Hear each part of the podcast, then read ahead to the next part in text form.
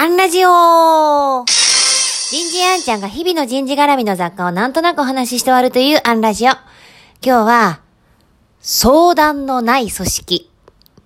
こんなテーマでお話ししてみようと思います。えーこのアンラジオでも、報告連絡相談、ほうれん草の話は何度か取り上げましたね。えーあるお得意先様の研修課長とお話をしていて、で、こう、ほうれん草の話になった時に、えっ、と、その方が教えてくださったんです。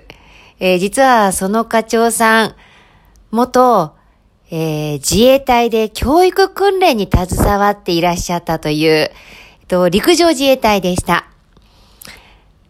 実は、今の陸軍には報告連絡相談の相談がないんですよと。ほう、どういうことですか？っていう、えー話で、えっ、と、実は、指揮官の命令は、もうこれだけって決まっているんだそうです。えっと、いくつだったかな ?1、2、3、4、5、6個ぐらいあるらしいんですけど、えっと、一つは戦略戦術。えっと、どう戦うか。えーそれからその背景ですね。どうしてその戦い方をすることになるのか。えーそれから現状。今、どうなっているのか。